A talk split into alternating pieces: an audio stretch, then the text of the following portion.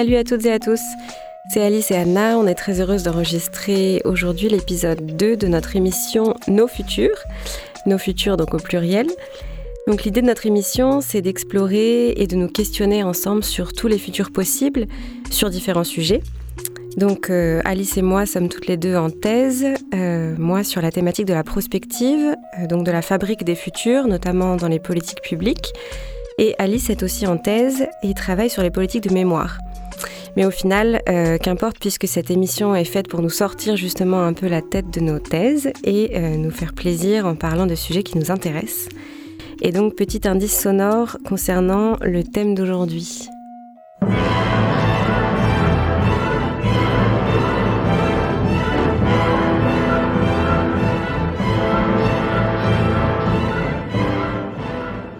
Voilà, donc c'était euh, le thème musical du film de Fritz Lang de 1928, le célébrissime Métropolis, puisque le thème d'aujourd'hui euh, de cette émission, ce sera la ville et ses futurs. Donc euh, on va se poser la question, comment sont pensées les villes de demain Par qui? Et pour en parler avec nous, on a une invitée et une amie, une collègue spécialiste de la sociologie de l'action publique et euh, de la sociologie urbaine. Il s'agit de Élise Opucheng. Euh, salut Élise. Salut Alice.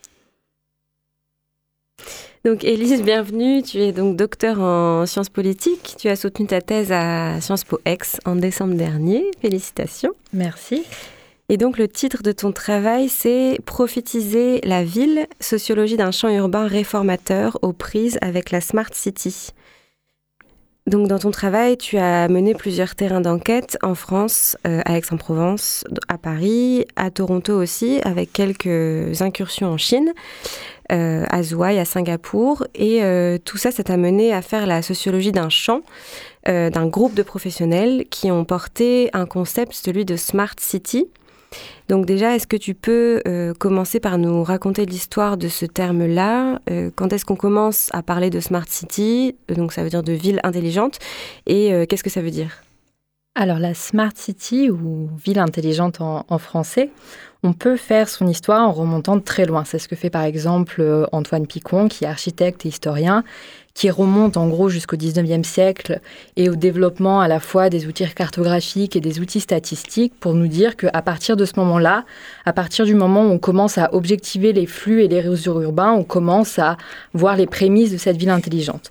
Moi, dans mon travail, je ne suis pas allée aussi loin. J'ai commencé à m'intéresser en gros euh, à ce qui se passe au milieu du XXe siècle avec le mouvement cybernétique qui commence à poser les bases d'une vision de la ville systémique, c'est-à-dire de la ville comme système des systèmes, de systèmes interconnectés et que donc on pourrait rationaliser avec tout un ensemble d'outils, notamment informatiques. Donc je suis remontée voilà, jusqu'au milieu du XXe siècle, j'ai essayé de retracer un petit peu l'historique du terme et j'ai constaté, mais ça d'autres auteurs l'avaient dit avant moi hein, bien sûr, qu'il y a un changement à partir du milieu des années 2000, puisque c'est à partir de, ce moment-là qu'on commence vraiment à parler de Smart City, euh, d'abord un petit peu aux, États-Unis, en Asie également, puis en Europe et en France. Mais donc, je ne vais pas vous refaire euh, toute l'historique de la, ville intelligente, ce serait un petit peu euh, long et probablement un peu ennuyeux. Mais tout ce que je peux vous dire, c'est que depuis, enfin, tout au long du XXe siècle, en fait, il y a beaucoup de communautés d'acteurs différentes qui se sont saisies de ce terme de smart city, euh, ce qui produit des effets très concrets aujourd'hui, c'est-à-dire que la ville intelligente, euh, je serais bien en peine de vous en donner euh, une définition tout à fait claire. C'est-à-dire que c'est un thème, une thématique qui est à la fois saisie par des personnes, enfin des promoteurs des villes vraiment technologiques qui veulent mettre un petit peu des capteurs partout, essayer de rationaliser la ville et notamment la décision publique. Euh, au contraire, il va y avoir des personnes qui sont plutôt euh, des promoteurs de la ville des intelligences, et notamment des intelligences citoyennes, ou encore euh, des acteurs qui sont plutôt des promoteurs, eux, de la ville intelligente et durable. Donc voilà, derrière ce terme, on a énormément de réalités, on a des définitions en concurrence, mais malgré tout, si quand même on devait donner un dénominateur commun à toutes ces définitions, c'est l'usage des technologies numériques et surtout des grands ensembles de données, c'est-à-dire du big data, euh, dans la gestion urbaine. Oui, et dans ta thèse, tu montres euh, du coup comment cette idée de Smart City, ce concept, il est fabriqué, retravaillé dans plusieurs espaces, dans plusieurs mondes journalistiques. Donc, tu as enquêté euh, au sein de la rédaction du journal Le Monde, mais aussi dans le monde des experts, des fonctionnaires territoriaux qui travaillent dans les, collectivités territoriales, etc. Des entreprises, parce que la Smart City, tu as commencé un peu à le dire, c'est avant tout un marché, des intérêts économiques énormes. De cabinets privés, il y a même des gourous de la Smart City, des personnes qui ont construit leur carrière autour de ce concept. Qui sont donc ces personnes, ces prophètes de la Smart City, Elise alors, comme je vous le disais, il y a énormément de monde qui se saisit de ce terme. Euh, mais parmi tous ces individus, on a quand même quelques figures euh, individuelles justement qui sont euh, très actives, qui sont reconnues à la fois par les médias, par les institutions, et qui sont en même temps très controversées. C'est-à-dire que moi, pendant ma thèse, j'ai pas mal d'enquêtés qui m'a dit, bah voilà, ces personnes-là, est-ce qu'elles font vraiment du bien au concept de smart city? C'est pas certain. Euh, je pense par exemple à une personnalité très connue euh, dans le monde des politiques urbaines, c'est Carlo Ratti qui travaille au MIT, donc qui est à la fois chercheur euh, et qui a une figure un petit peu de, chercheur entrepreneur, on va dire. donc voilà, très connu sur la scène internationale. En France, on va avoir, bien qu'il soit également présent à l'international, Carlos Moreno, qui, qui a notamment été envoyé spécial de la Smart City auprès de la maire de Paris, donc Anne Hidalgo. Donc on a énormément d'acteurs, mais quand même, on peut voir qu'ils ont un petit peu des, caractéristiques en commun. C'est-à-dire que ce sont des personnes qui souvent euh, cumulent un prestige académique, donc un titre de professeur des universités par exemple, dans, tout un ensemble de disciplines. Finalement, la discipline importe assez peu. Donc ils ont, ils ont ce titre, même si parfois ils ne sont pas forcément euh, toujours très reconnus par, par leur père, ils publient peu, euh, ou alors ils font des, des, bouquins qui sont plus tournés action que, recherche, on va dire. Ce sont également des personnes qui sont souvent inscrites dans des professions reconnues par les pouvoirs publics comme porteuses d'une expertise urbaine particulière, qui ont par exemple le titre d'architecte, d'urbaniste ou encore d'ingénieur. Et ça, c'est forteur d'un. Il y a un certain prestige en fait à, avoir ces titres-là. Ce sont également des personnes qui ont des ressources internationales, donc euh, à commencer par des ressources linguistiques qui leur permettent de mener des, missions de conseil ou d'intervenir sur des scènes euh, à l'international. Bon, par exemple, j'en ai croisé, enfin j'en ai croisé plusieurs à, Singapour ou, à Toronto, et ce sont des personnes aussi qui ont un certain capital médiatique qui découle un petit peu de, ces différentes ressources que je vous ai énoncées. Oui, c'est intéressant. Et en ce qui nous concerne plus directement dans la région euh, de Marseille, euh, on a lu dans ta thèse euh, avec Alice qu'il y avait une délégation à la Smart City à la mairie d'Aix-en-Provence. Donc on se demandait qu'est-ce qu'ils font ces, ces gens-là dans les collectivités et notamment au sujet de la Smart City. Qu'est-ce qu'ils font Qu'est-ce que fait cette délégation? Alors là encore, ça dépend euh, énormément d'un contexte à l'autre, c'est-à-dire que d'une collectivité à l'autre, on va avoir des gens qui n'ont pas du tout les mêmes parcours, qui n'ont pas exactement les mêmes missions et qui globalement n'ont pas non plus la même vision de la ville. Donc je, propose de, vous donner euh, deux exemples en repartant de, celui que tu citais euh, d'Aix. À Aix, on a donc une délégation euh, et c'est intéressant, qui est distincte de celle de la délégation de l'urbanisme, qui s'appuie, donc c'est-à-dire on a un élu en fait qui s'occupe des sujets Smart City, qui s'appuie beaucoup sur l'expertise de la direction des services d'information, donc euh, sur euh, des fonctionnaires qui s'occupent de ces questions-là. Et donc, on a à Aix une approche relativement technique de la Smart City, c'est-à-dire qu'on va essayer de rationaliser un petit peu toutes les informations qu'on peut récolter sur le territoire, et on va essayer de voir ce qu'on peut en faire derrière.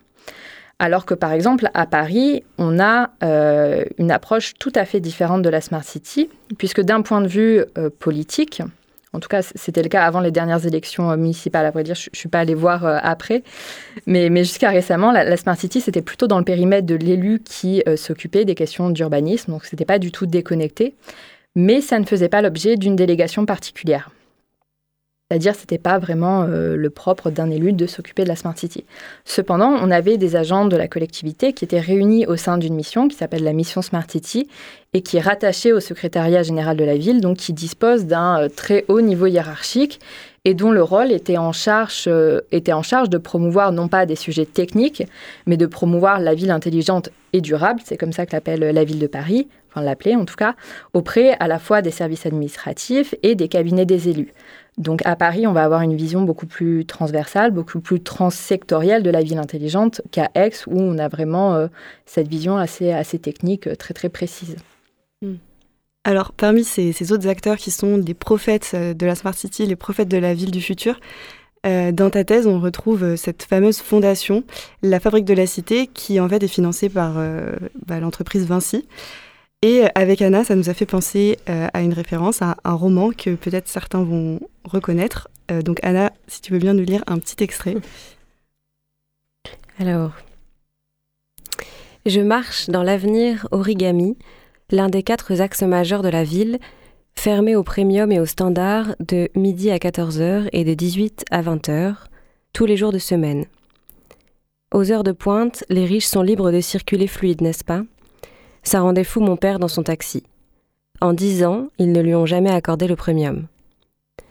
Je hâte le pas et j'avise le Claude sur ma gauche. Le nuage de données flotte à deux mètres de haut, avec des allures de poche de brume lumineuse, orangée, un air de cumulus môme au soleil couchant. Le Claude, accordons-leur ça, est la belle idée urbaine d'Orange. Placée au beau milieu du brouhaha publicitaire, des petits nuages poétiques de téléchargement à la volée qui délivrent des bulles de silence, des sons rares, des poèmes et des haïkus, bref, quelque chose de gratuit, sans message et qui ne vend rien. Voilà, donc il s'agissait d'un extrait des Furtifs de Alain Damasio, un roman d'anticipation paru en 2019. Élise, on en a un peu parlé avant l'émission. Euh, il me semble que ce livre n'est pas complètement étranger à ta thèse. Est-ce que tu peux nous en parler un petit peu? Oui, alors effectivement, c'est un livre qui m'a été euh, recommandé un certain nombre de fois par, euh, par plusieurs de mes enquêtés, puisque moi j'ai fini mon enquête de terrain en gros en début de l'année 2020, donc ça faisait quelques mois que ce livre était sorti, il avait eu le temps de pas mal circuler. Et euh, il me le recommandait régulièrement puisqu'il se demandait si on n'y voyait pas finalement dans, ce bouquin un petit peu l'incarnation, enfin une des incarnations possibles des dérives de la ville intelligente qui serait transformée à la fois en une ville ultra sécuritaire, donc finalement en une safe city vraiment poussée à son paroxysme, et en même temps en une ville ultra libérale, on ne pourrait pas faire un pas sans avoir... Euh, euh, de la publicité sans être complètement traqué et on serait complètement soumis aux logiques capitalistes poussées vraiment à l'extrême. Oui, en effet, c'est une ville assez euh, sécuritaire qui fait assez peur, que nous dépeint Damaso à un horizon très proche, puisque le, roman se passe en 2040. Et donc forcément, ça évoque des exemples euh, récents. pour ce qui concerne Marseille, en 2019, il y avait eu cette affaire qui avait fait un peu de bruit d'une convention passée entre deux lycées, donc à Marseille et à Nice, une entreprise euh, Cisco International Limited et la région PACA euh, pour mettre en place un dispositif de reconnaissance faciale à l'entrée d'un lycée. Et puis finalement, la CNIL avait désapprouvé le, projet. Euh, et en 2020, une décision du tribunal administratif avait finalement jugé que ce dispositif était disproportionné, illégal et ne respectait pas euh, la législation. Euh, Élise, est-ce que selon toi, à ton avis, c'est vraiment vers ça qu'on va? C'est une ville à la Damasio, une ville euh, sécuritaire, ultra, ultra privatisée, libérale? Est-ce que ça va ressembler à ça, la ville de demain? Alors, de par euh, vos objets d'études euh, respectifs, vous savez que c'est très compliqué de prédire le futur et euh, à titre personnel, j'aurais beaucoup de mal à le faire et d'ailleurs, je, suis tout à fait incompétente. J'ai pas les outils pour vous répondre sur à quoi ressemblera la ville à l'horizon 2040. Mais ce que je peux vous dire, c'est que, euh, enfin, ce que, je pense, c'est qu'elle ne ressemblera pas exactement à ce que décrit Damasio, déjà parce que, euh, sans vouloir me mettre euh, à sa place, il me semble qu'il n'a pas voulu écrire vraiment un roman d'anticipation, qu'il nous propose plutôt une, vision de la ville aujourd'hui, si on poussait la logique à son paroxysme, à quoi ça ressemblerait? Voilà, à mon avis, il se pose plutôt cette question qu'il nous propose un roman d'anticipation. Euh, mais si on regarde concrètement euh, quelle technologie euh, et quel cadrage juridique on a aujourd'hui, il est difficile de s'imaginer une ville qui ressemble à ça. Je vais peut-être expliciter un peu ce, ce, dont je veux vous parler. Parce que je veux dire, si on prend le volet strictement sécuritaire, Aujourd'hui, il est vrai qu'on a des technologies, par exemple de reconnaissance faciale, euh, qu'on a des initiatives, des projets publics pour les mettre en place et que de manière générale, on a de, nombreuses allocations de fonds publics euh, qui tendent vers une surveillance des individus. Euh, et pour ça, moi, ce n'est pas une question que je traite énormément dans ma thèse, mais il y a d'autres qui l'ont fait. Je pense par exemple aux travaux assez récents de, de Myrtille Picot sur la question. S'intéresser à la question de la, de la Safe City et notamment au marché de la Safe City. Euh, mais d'une part, ces technologies euh, sont à l'heure actuelle très imparfaites. Elles reposent euh, par ailleurs, enfin, quand je dis imparfaites, c'est-à-dire que globalement, elles reconnaissent assez mal les individus. Et elles reconnaissent particulièrement mal toutes les personnes qui ne sont pas des hommes blancs. Donc on voit bien qu'il y a des biais technologiques qui ne sont pas encore réglés. Et par ailleurs, toutes ces technologies reposent encore très largement sur un travail humain, c'est-à-dire qu'on est loin d'avoir autonomisé le travail de surveillance on a encore des humains derrière qui sont obligés de travailler avec les machines. Et par ailleurs, et je pense qu'il est important de ne pas l'omettre, on a un cadre légal qui certes pourra éventuellement être amené à changer un jour, hein, ça je ne peux pas euh, je ne pas m'avancer sur la pérennité de ce cadre légal, mais pour le moment, il protège, au moins en théorie, contre l'usage à la fois public et privé des données à caractère personnel et particulièrement des données qu'on appelle sensibles, dont font partie les données biométriques, c'est-à-dire tout ce qui permet euh, de vous reconnaître. Hmm. Et sur le, sur le concept même euh, de Smart City, euh, tu le montres dans ta thèse, euh, c'est un concept qui a fait, qui a fait couler beaucoup d'encre, comme le disait Alice, qui, qui a servi aussi à certaines personnes de se, faire des carrières. mais finalement, c'est un concept qui, qui s'est un peu éclipsé.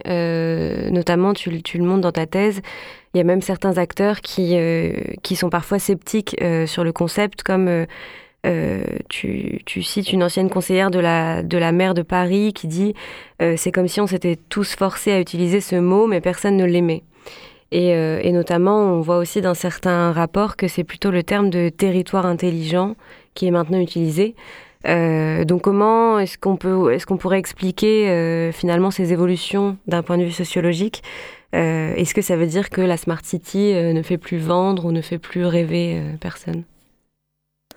Alors effectivement, depuis euh, en gros la deuxième moitié des années 2010, la Smart City fait l'objet de nombreuses critiques, y compris par des acteurs qui ont été des promoteurs euh, très actifs de ce concept. Notamment car euh, ces critiques reprochaient au terme de vouloir rationaliser à tout prix les décisions publiques et donc finalement de dépolitiser et de déshumaniser l'espace urbain qui constitue certes un espace physique, mais qui est également un espace social et politique. C'est-à-dire que, si je caricature vraiment la critique, à force de mettre des capteurs partout, de récupérer énormément de données et de prendre des décisions euh, grâce à ces données, euh, on n'aura plus besoin un petit peu des humains, on n'aura plus besoin de politique, il n'y aura plus de débat public et ce sera plus vraiment une ville au sens de, police, c'est-à-dire mm. d'espace de rencontre, de discussion, de politique. Et ça, c'était une critique euh, de la ville intelligente telle qu'elle avait, été, promue dès le milieu des années 2000 par des grandes firmes euh, des technologies numériques, des technologies de l'information et de la communication, comme par exemple IBM ou Cisco que tu as cité tout à l'heure, euh, Alice. Donc, ce qui a conduit certains commentateurs, voire annonciateurs de la ville intelligente, à revoir un petit peu leur discours, à changer de vocabulaire pour porter des concepts un petit peu moins porteur justement d'une certaine aseptie technologique et qui affichait plus de soucis de participation et de bien-être des habitants.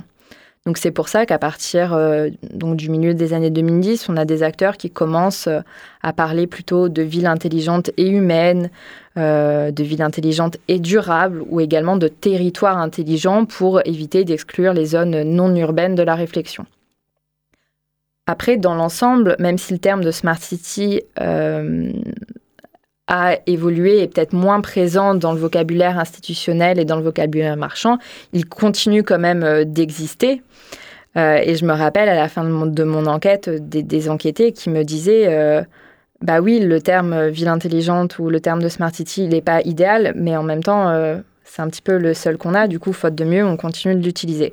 Donc, euh, et je me souviens également dans notre enquêté, et je vais le citer parce qu'il a une formule qui m'a marqué, c'est que il, écrivait et il disait que euh, la Smart City est un mauvais terme bien commode. Et je trouve que ça résume bien un petit peu euh, tous les problèmes qu'on a autour de ce terme qui, bah, qui certes pose des problèmes, mais qui en même temps a le mérite d'exister. Alors, avant de continuer notre discussion, on va s'écouter un petit son. Donc, il s'agit de Hijinks de l'artiste Microzik.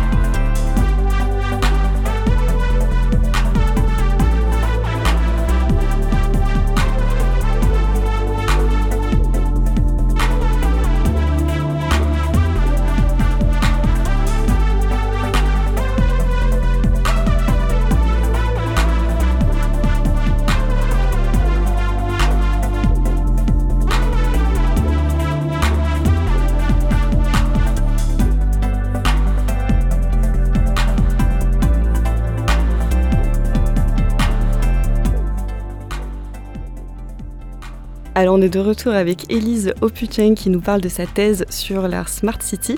Élise, dans ta thèse, tu nous proposes donc d'étudier ce concept flou, très plastique, mouvant, qui voyage d'espaces sociaux en espaces sociaux.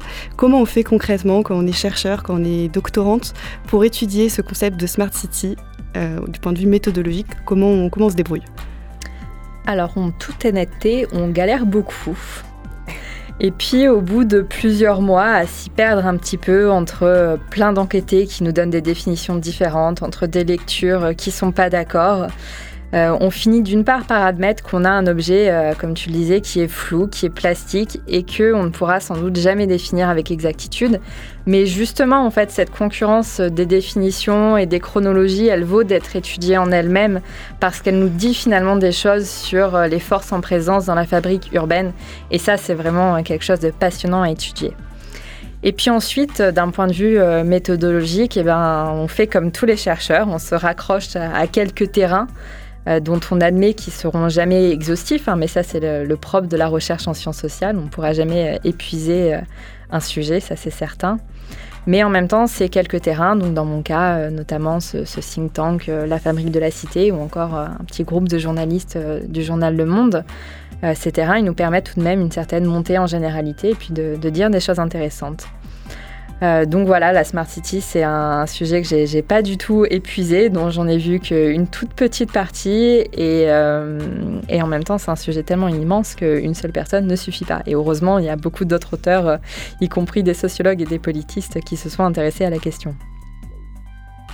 Juste peut-être une, dernière micro-question avant de terminer cette émission. Euh, après avoir travaillé du coup pendant, euh, pendant quatre ans euh, sur ce sujet-là, qu'est-ce, que, qu'est-ce que tu penses toi Elise de, de, la, ville, de son avenir Est-ce que ça t'inspire ou est-ce que ça t'a plutôt donné envie d'aller habiter dans une ferme à la campagne, dans un endroit reculé?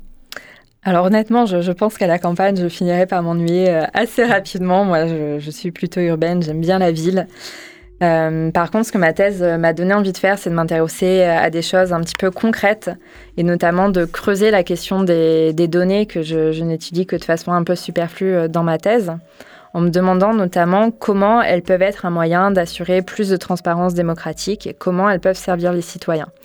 Donc récemment, j'ai rejoint une société coopérative qui s'appelle Data Activist et dont l'objectif est d'ouvrir les données, de les rendre utiles et utilisées et donc, j'ai commencé à travailler sur ces thématiques liées à l'ouverture des données territoriales.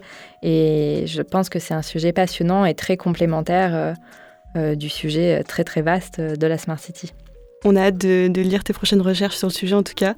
Euh, merci, Elise, d'avoir été avec nous pour cette demi-heure consacrée au futur urbain. Et avec Anna, on, vous retrouve pour la prochaine émission de nos futurs. Merci pour l'invitation. Merci.